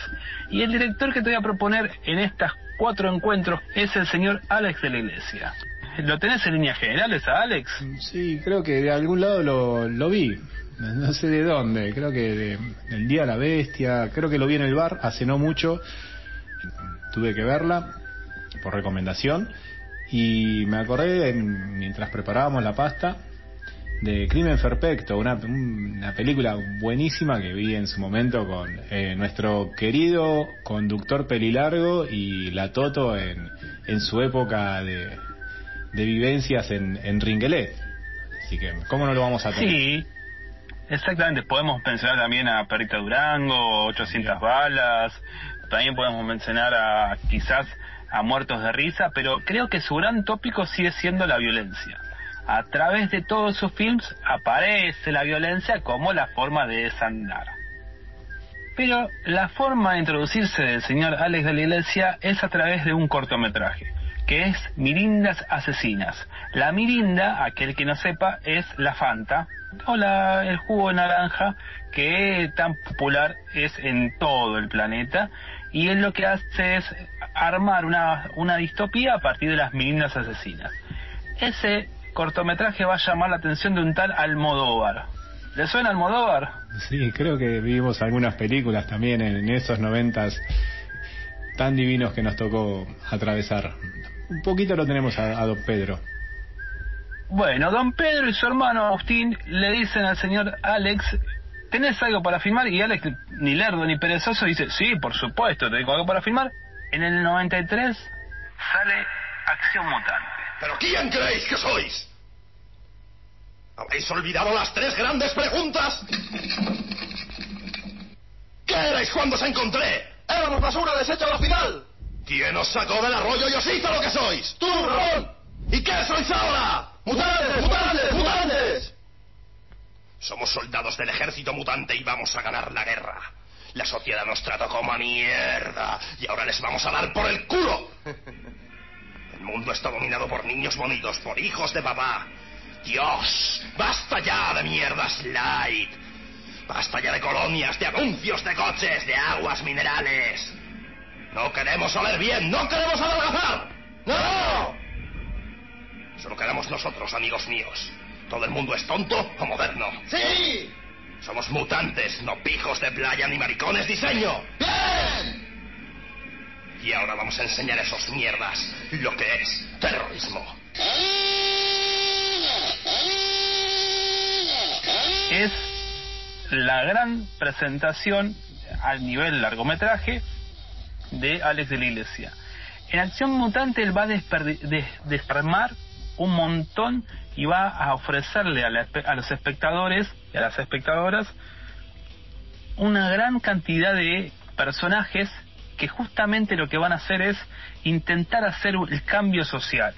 Bueno, como viene la mano de Alex de la Iglesia, no va a ser un cambio social llano, eh, pristino, no va a ser una guerrilla que uno pueda decir, esta guerrilla todos tenemos empatía y nos queremos sumar a ella, sino van a ser los mutantes, van a ser jorobados, homosexuales, comunistas, judíos, siameses, va a aparecer también una persona que es eh, muy grandota y que no es el peor coeficiente intelectual de toda Europa, pero con una violencia muy grande, un líder preso durante muchos años, que tiene la mitad de la cara quemada, y después también un señor que está postrado en una, una silla de ruedas, que va a ser eh, manitas.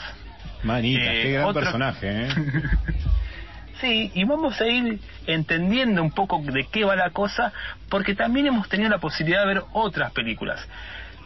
No puedo dejar de pensar en Acción Mutante cada vez que pienso en Brasil y la gran réplica de Terry Gilliam y la gran crítica que le hace a esa sociedad occidental que tan tan tan nefastamente se presenta y que usaba la herramienta de, de los terroristas para poder mejorar y emprolijar su sistema de control. Acá también va a aparecer un poco de eso.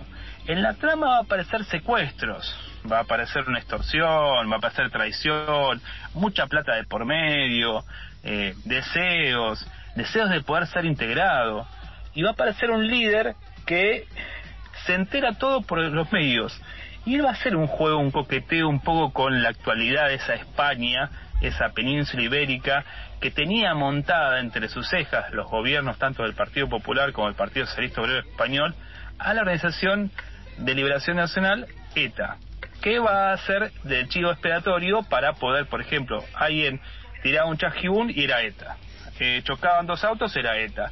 Eh, una señora se caía de un cuarto piso, era ETA. Y los medios usaban todo el tiempo esa herramienta. Por más que sus líderes hayan estado presos durante muchísimos años, siempre era la herramienta del chivo expiatorio para poder profundizar las políticas neoliberales. Sí. El cine siempre ha sido eh, una forma de retratar épocas. Y en el 93, si nos situamos en esos años, la lucha o la presentación del neoliberalismo con la escuela de Chicago estaba en su apogeo y era muy difícil discutir. Y quizás en el recuerdo que tenga la persona de Acción Mutante, se va a encontrar, por ejemplo, con El Vengador Tóxico, esa película bizarra de, Estados Unidos de los 70, 80, donde un pibe se caía en unos en un tanque donde había residuos tóxicos y se transformaba en el Vengador Tóxico. Que el cine bizarro norteamericano, el cine que tanto el ISAT nos ha dado de comer en esas tardes, como por ejemplo el cine Z, Sí. usted tiene tantas canas que las canas le puede decir que ha visto Cine Z. Yo no le creo que no haya visto Cine Z. Poquito, amigo, poquito, pero no mucho, no mucho. Recuperando un poco el hilo de Acción Mutante, eh, quiero preguntarte, ¿qué te pareció al volver a verla para presentarla a la oyentada esta película? La verdad es que me reencontré con una gran película que me había olvidado de lo buena que estaba y cuán crítica era de esa sociedad de principios de los 90, tan vacua, ¿no? tan carente de contenido, tan superficial. Eso que hablábamos también de que el neoliberalismo y todas sus políticas habían entrado con fuerza en no solo en nuestra sociedad, sino bueno, en ello ya llevaba unos cuantos años. ¿Cómo sale Alex a darle con los tapones al pecho a, a la sociedad, a los medios, a la clase rica y bueno, cómo nos presenta también a este grupo de grotescos revolucionarios que ya has comentado vos. La película es muy buena, es, un, es una ficción gore, bizarra, que tiene todo el sello de, de Alex de la Iglesia, con toda la violencia que uno eh, espera encontrar en una película de, la Iglesia. y con una banda sonora muy, muy interesante. Con el grupo Defcon 2 a la cabeza y con pequeñas versiones también interpretadas por otros artistas, incluso eh, anónimos, que hacen de la película un conjunto muy interesante para disfrutar y pararnos de vuelta en esa España de los 90 y ver toda la crítica social que nos presenta de la iglesia. Sí, te sumo, por ejemplo, que, que dialoga mucho entre la música y, la, y la trama, porque Defcon 2, si bien se presentan como una banda que va a usar el sello de- del hardcore y del rap como, como herramienta, van a usar también la ironía. Es una banda que, que todo el tiempo va a usar estar al filo. ¿Al filo de qué? Al filo de la incorrección, al filo de caer mal, al filo de buscar meter el dedo en el ojo, de, de, de- de usar las herramientas de eh, sonoridades que no van a ser tan agradables. De hecho, si uno se fija en el detalle que es el, el videoclip que acompaña a la canción, que es Acción Mutante, eh, todo el tiempo el coro es un coro de ellos mismos gritando. Esto, esto como vos bien definías, este, esta banda grotesca de revolucionarios. Y gritando mutantes, mutantes. ¿Qué somos? La autoafirmación, la afirmación de que los mutantes podemos hacer algo. Esos mutantes vamos a salir de las alcantarillas y vamos a tomar nuestro lugar, que es el lugar que siempre nos postergaron. Y Defcon 2 lo que viene a decirnos es que desde los sótanos estaba cultivando esta música. Ellos llegan a este disco, a esta película con un disco que va a ser eh, reventar todas las plataformas y que va, les va a permitir una continuidad. En esa continuidad nos vamos a encontrar con una banda en crecimiento, que recién había dado sus primeros pasos con segundo asalto y tercer asalto, que son dos discos clásicos de rap, pero en, en el tercer disco explotan con un montón de otras tonalidades. Eh, la banda se caracteriza por tener a Strawberry eh, como su, su, su gran eh, cantante que tiene una voz muy particular y con dos cantantes que siempre lo secundan. Es un trío de cantantes que hace eso las veces de, eh, de tonalidades diferentes. Eh, tiene una, una, un vínculo muy grande, por ejemplo, con bandas como Reyes de Machine, si querés, o Sí, si querés bandas también que, que puede ser vinculada con las sonoridades de el Buenos Aires Hardcore o del New York Hardcore y, y vinculados con el con todo el tiempo con las guitarras que explotan y los momentos de es una banda para saltar, que te invita a saltar y si vos estás, por ejemplo, abajo, ellos te van a levantar Sí. porque todo el tiempo van a usar la, la ironía y, y va para arriba. Y dialoga muy bien con el cine de la, de la iglesia, porque una de las cosas que siempre usó Defcon 2 es eh, la violencia como forma de decirle al otro que, che, loco, este mundo está mal y esto lo podemos revertir. Eh, son mucha ironía, eh, mucha mucha mala leche y eso hace que tenga mucho diálogo con la presentación de la película. Para mí, si vos estás eh, queriendo volver a ver Acción Mutante, yo a la Yentada le decimos, y, y confío netamente en, en- en- en el, en el paso del tiempo esta película envejeció muy bien. Y para hacer una ópera prima, y esto para mí es súper destacable, no pierde nunca el vértigo. ¿Va a tener baches? Sí, por supuesto. Hay miles de películas que son muy buenas que han tenido baches. Pero esta tiene un- una, una dinámica muy rápida y resuelve todo lo que propone lo va resolviendo y sus protagonistas van a ir muriendo y va haciendo de eso eh, también lo que se nutre la película. Le va a permitir a la iglesia mostrar que estos grotescos también que también eh, mueren de forma poco épica. Esa Sí. forma de contradicciones o con eh, accidentes eh, y no van a ser justamente. Y, se, y también hay miserias. Y esas Sí. miserias se ven a luz y me parece que es una es una gran ópera prima apadrinados por los Almodóvar y que hace que Alex de la Iglesia después logre plasmar un universo eh, impresionante que lo ha ido desarrollando y desandando en toda su carrera, en toda su filmografía. Eh, hoy hoy pensar en la iglesia creo que es uno de los eh, instala- instaladísimos eh, señores de, del- de la industria del cine y que puede hacer lo que quiera a partir de tantas tantas películas que ha logrado re- reversificarse y resignificarse Sí. y entrar a la industria con esto es para mí impresionante Bueno, de hecho hoy no está corrido también hacia las series que vos nos estabas recomendando hace un tiempo, la serie de 30 monedas, si la memoria no me está fallando, amigo. Justamente en 30 monedas Alex de Iglesia con Jorge Garrica Echeverría logró plasmar una idea que venían creándose mucho, que era mostrar las tradiciones o la figura de una ficción de un papa negro, un papa que viene a proponer un satanismo. Y para eso lo que necesitaban era un pueblo chiquito.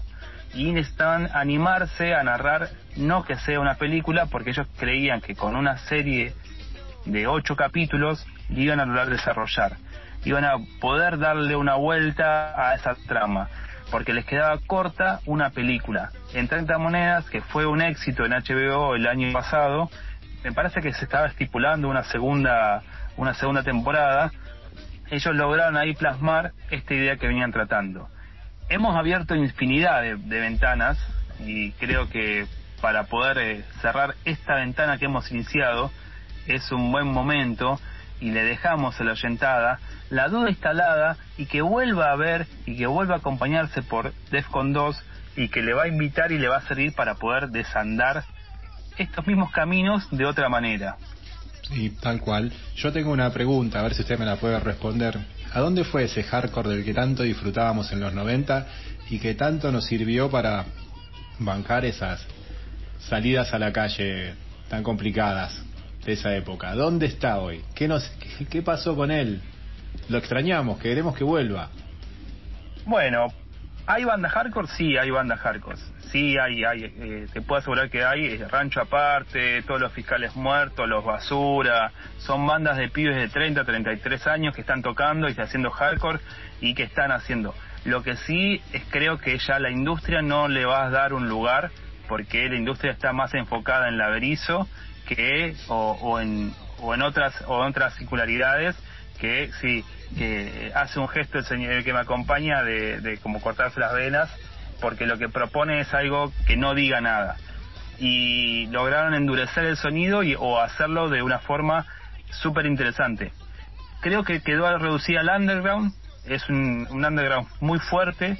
El hardcore no se va a ir llegó para quedarse pero que quedó sin masividad sin posibilidad de masividad de hecho parece que es interesante pensar en los festivales en los festivales que serían botones de muestra para ver qué pasa, no suelen invitar a bandas hardcore. Es cierto. No eso. cree, no, no quieren, ni siquiera las consagradas, ¿viste? Eso Ah, es lo raro. Sí, es cierto. Ni Hay siquiera las bandas consagradas que está haciendo al hardcore desde hace un tiempo importante. Sí, por- sí, porque creo que no le interesa ni, ni, a, ni a ninguno de los grandes festivales tener eh, a, a ese tipo de bandas. Siguen tocando agrupadas, siguen tocando en festis, pero son bandas que, que no están logrando. Amorphis en, en Patagonia, en Neuquén, es una banda que para nosotros es muy difícil de acceder desde, desde acá de La Plata o de Capital Federal, pero que tienen ya más de seis discos Mm, y tienen bien. varios EP y vos decís, ¿cómo puede ser que una banda con esa trayectoria no logre superar la frontera del underground? Y es raro, pero deben tocar para sus mil personas, pero tocan en su pueblo y después salen de ahí y deben tocar para 50 personas. Este- Esta falsa idea de la democratización de los medios o a través de las tecnologías, esa confianza en las tecnologías, creo que bueno, volviendo a Acción Mutante, lo plantea, lo plantea y, Tal cual, sí. eh, eh, a, a- a mu- a muy temprana iniciación de esa de esos medios como consolidados. 30 años después Sí, seguimos parece- la misma crítica hacia esos medios tecnológicos, ¿no? Nunca se fue eso. No, de hecho la, la crítica la vamos a profundizar. eh, y hay que tener una desconfianza en los medios y que sean herramientas, porque la técnica tiene que venir acompañada de una ideología. No puede ser que a- a acompañar a la despapelización como herramienta lo que haga es una nueva basura que es la basura tecnológica, porque esa basura tecnológica no te lleva. Un papel es algo que es biodegradable, pero el plástico no es biodegradable. ¿A dónde mandás a las pilas de litio? que sí, rompiste todo el litio de, de Jujuy, pero ¿a dónde lo mandás? Deforestamos y podemos replantar árboles, pero si rompemos ya otras cosas no podemos recuperarlo. Me parece que esos escenarios eh, están ahí latentes y creo que la biodiversidad o, o el ecosistema es el único mundo que tenemos. Tiene razón, amigo, tiene razón. Una gran pastilla, así que ha sido un placer participar de la misma. Y bueno, lo veré la próxima semana para continuar con nuestro recorrido por las películas del señor Alex de la Iglesia. Un gran abrazo, amigo. Abrazo y estamos al habla.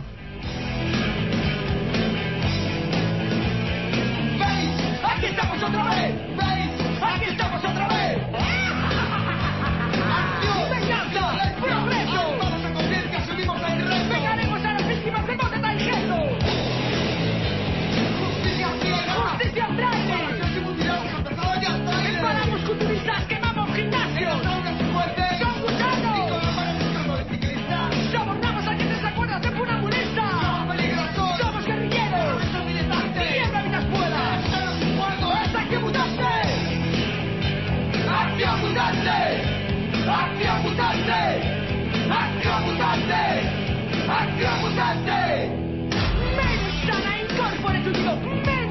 Incorpore.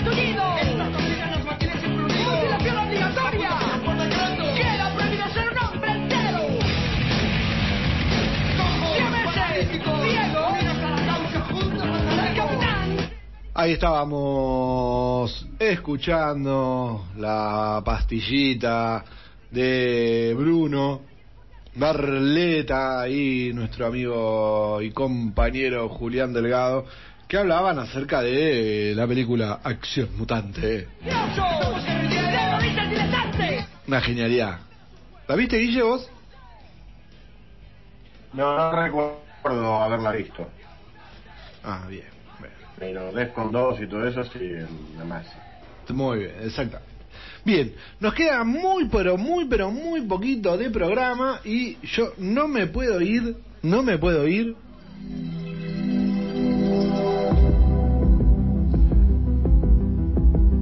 Qué bien que está la música de esta No, te serie. transporta. Totalmente, a mí también. Me transporta, me transporta. Estamos hablando de Stranger Things. La serie de Netflix, una, una de las series con las que Netflix también volvió a pegar, más allá de que venía con, era la dueña del streaming de alguna forma, y en, en- la competencia la pegó.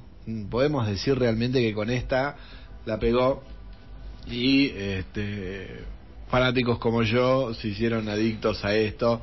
Tiene un montón de condimentos Stranger Things, no solamente tiene la cuestión de la fantasía y, y esta cuestión de la ficción, sino eh, todas las series de los 80. Como el otro día hablaba con un amigo, un amigo de la primaria, ¿no? me decía, tiene todo lo que nosotros veíamos en los 80, están todo, está todo concentrado ahí. O sea, nuestra niñez está ahí, tiene un montón de esos lugares comunes, yo creo que por eso pega tanto, en, o pegó tanto en nuestra generación, y en las nuevas, eh, por todo esto que fue, digamos, el, el equipo, el grupete. Así que Stranger Things, que tiene tres temporadas, este, que van de una primera muy buena, eh, y estrenan la cuarta temporada, que la venimos esperando hace dos años. Tendría que haber salido el año pasado. Pandem- Larga la espera. Pandemia, exactamente, sí. Pandemia de por medio, podemos decir, bueno, la pandemia, la pandemia, la pandemia, y la pandemia hizo que se retrasara dos años en vez de uno, pero finalmente tenemos, habemos fecha de estreno. Bien, vamos. Eh, habemos fecha de estreno, finalmente va a llegar ¿Cuándo? en mayo, el 27 de mayo. ¿Qué pasa? Van a pasar dos cosas. Una, que es la, la excusa políticamente correcta de que eh, va a tener dos volúmenes. ¿Sí? Algo que nunca había hecho con esta serie en Netflix. Siempre Claro. eh, arrancaba y te largaba los ocho capítulos así para que vos te los maratones. ¡Ah! Bueno, con esto de que eh, empezó a haber eh, muchas este, series que eh, con la dosificación tenían un montón de, de mayor por ahí audiencia o continuidad o enganche, este, Netflix empezó a hacer con algunas series partirla en dos volúmenes. O sea que te larga la mitad de la serie un día y la otra mitad otro día. Por lo tanto, Stranger Things va a salir el volumen 1 el 27 de mayo y el volumen 2 el primero de julio. Por lo tanto, uno va a tener que estar. Lo que yo te. La explicación este, de, este- de, de, mm, de que salga en dos volúmenes, por un lado está esto. Los productores dicen que también va en dos volúmenes porque tiene más cantidad de capítulos, como estuvieron más tiempo, salud, como estuvieron más tiempo filmando, estuvieron dos años, tuvieron tiempo de filmar más cosas, por lo tanto va a tener más capítulos. Esta, esta cuarta temporada no va a tener ocho, aparentemente no dijeron cuánto va a tener, estimamos que va a tener diez capítulos, va a ser más larga, pero hay una razón muy comercial para que salga en dos volúmenes y en estas fechas. Vos fíjate que el volumen 1 arranca el 27 de mayo. Mm. ¿Mayo cuándo termina? ¿Mayo cuántos días tiene? 31. ¿o no? Por lo tanto, A vos ver, tenés- espera, espera, espera. Sí, del nudillo, 31. Tenés cuatro días para ver todo ese volumen. ¿Por qué? Porque hay mucha gente que, que sucede que hay mucha gente que contrata el servicio de streaming para ver algo en especial. Por lo tanto, sale Stranger Things, hay mucha gente que va a contratar ese mes. ¿Entendés? Por lo tanto, el mes, el mes no es de, el mes tiene una fecha, por lo tanto, por eso el 27 de mayo vos tenés que pagar tres meses para ver toda la serie. ¿Me seguís? Porque tenés que pagar mayo, junio y julio. Obligatoriamente mayo y julio para poder ver los dos volúmenes. ¿Se entiende? Mo- momento, por favor. Momento, por favor. El señor Harry Suda. Momento, por favor. Pues son cinco. La primer, la primer tanda Sí, son so- cinco capítulos. sí. La segunda tanda son cuatro. Sí. Eh, ¿Qué día de, de mayo lo.? El 27. sacan? Yo me los devoro en 15 Ahí minutos. No, no compraría, no, no pagaría mayo, pago junio, veo, no sé, un capítulo por semana y después julio. Claro, bueno, pero, hacer los tres meses. pero por lo menos, pero se aseguran que haya dos meses en vez de uno. Sí, eso sí, tiene, no veo fallas en su lógica, o a menos que esperes a julio y... Sí, pero- La realidad es que todos la queremos ver cuando sale. Pero la, la este, Sí, lo querés ver yo cuando- no confío, yo no confío en el señor conductor, con los spoilers y, y Stranger Things y esas cosas, no confío en el señor conductor. No, bueno. No, no, no, no, no, no. Prometo no tirar spoiler de esta serie. Prometo no tirar muchos spoilers de esta serie. Bueno, por, por suerte llega la cuarta temporada, anteúltima, ya está confirmado en los pósters que nosotros tiramos la semana pasada en redes. Ya dice que es el principio del final, que quiere decir que con esta cuarta temporada empiezan a trabajar lo que va a ser la quinta y última temporada. Van a cumplir lo que dijeron hace unos años de que la, iba a tener solamente cinco temporadas, que no se iban a extender para no hacerla tan larga, ya la estaban haciendo larga, podría haber terminado antes, y ahora con esto le van a dar todo un cierre y va a terminar en la quinta temporada. Va a haber nuevas personas. Ah, la trama, según la trama oficial, la serie va a estar ubicada seis meses después de la anterior, o sea, no mucho. Que acá hay un problema, porque pasaron dos años, sí, los chicos crecieron un montón, tan chicos. grandecitos para que hayan pasado seis meses nada más, pero bueno, lo estaba armado así. Y va a haber nuevas caras en esta para esta cuarta temporada. Eh, va a incorporarse Miles Street de Black Mafia Family. Va a interpretar un papel de un jugador de baloncesto muy popular que le van a pasar cosas raras y todavía no dijeron si se lo comen o no se lo comen. Después va a estar Joel Stoffer de eh, los agentes de Shields que también va a ser parte.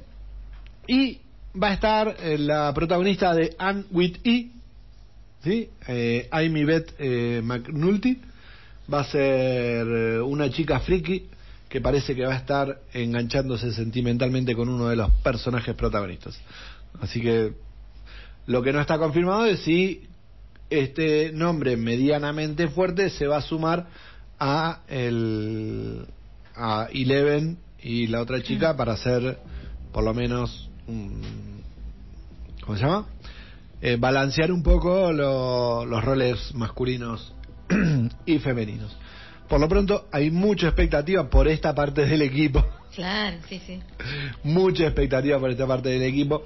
Seguramente ya sabiendo la fecha del 27 de mayo voy a poner la cuenta regresiva para volver a ver eso es la cosa, uno se le enfermó como uno, volver a ver, a ver si vuelvo a ver todas las tres temporadas.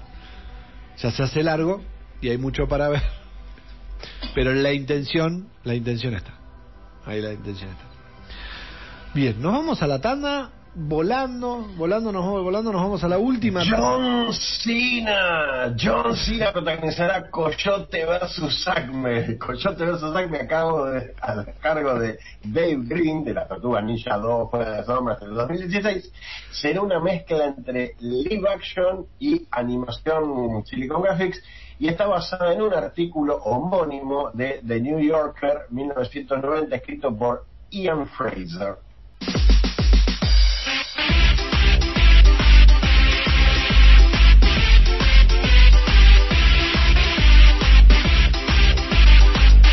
Y así nomás nos vamos despidiendo, empezamos a decir adiós. Dice chau, chau, chau. No, pero solamente nos estamos despidiendo porque termina el programa. Ya son 11.07. Estamos terminando temprano. Sí, muy bien. Hoy empezamos muy bien, hoy hay que decirlo, hoy empezamos muy puntuales. Así que está muy bien que nos vayamos eh, en este horario. Vos decís que empezamos muy puntuales porque no está Meli. Eh, no, eso lo dijo usted. A mí no me haga tener problema con la gente, con la compañera. Con los compañeros de la radio, por favor. No, jamás, jamás. Jamás, Un saludo jamás, a Meli que está de. Sí, y otra que disfruta de sus vacaciones. que disfruta de sus vacaciones. ¿Cómo disfrutan de las vacaciones? Por favor. Sí, la gente que se va de vacaciones, La ¿no? gente que se va de vacaciones, cómo hace. Bueno, vamos a empezamos a despedirnos hasta el programa que viene. Sí, nos vamos a despedir. Nos vemos el miércoles que viene con otro programa lleno de cosas, algunas de las que nos quedaron pendientes de este. Sí, y tenemos. sí. muchas cosas nuevas, por supuesto. Así que bueno, seguimos en carrera para los Oscars. Hay que ver un montón de películas, hay que hacer el PRODE eh, a full ahí. ¿Abrimos el PRODE para la gente o solamente entre nosotros? Eh, no sé, eh, no sé, ¿cómo te digo? No, no, eso, me- no, eso lo maneja usted. Ah, yo, bueno. Sí, eso lo No, maneja lo- usted. Lo pienso y le digo. Bien, ahí está, esa es la respuesta que, que quería.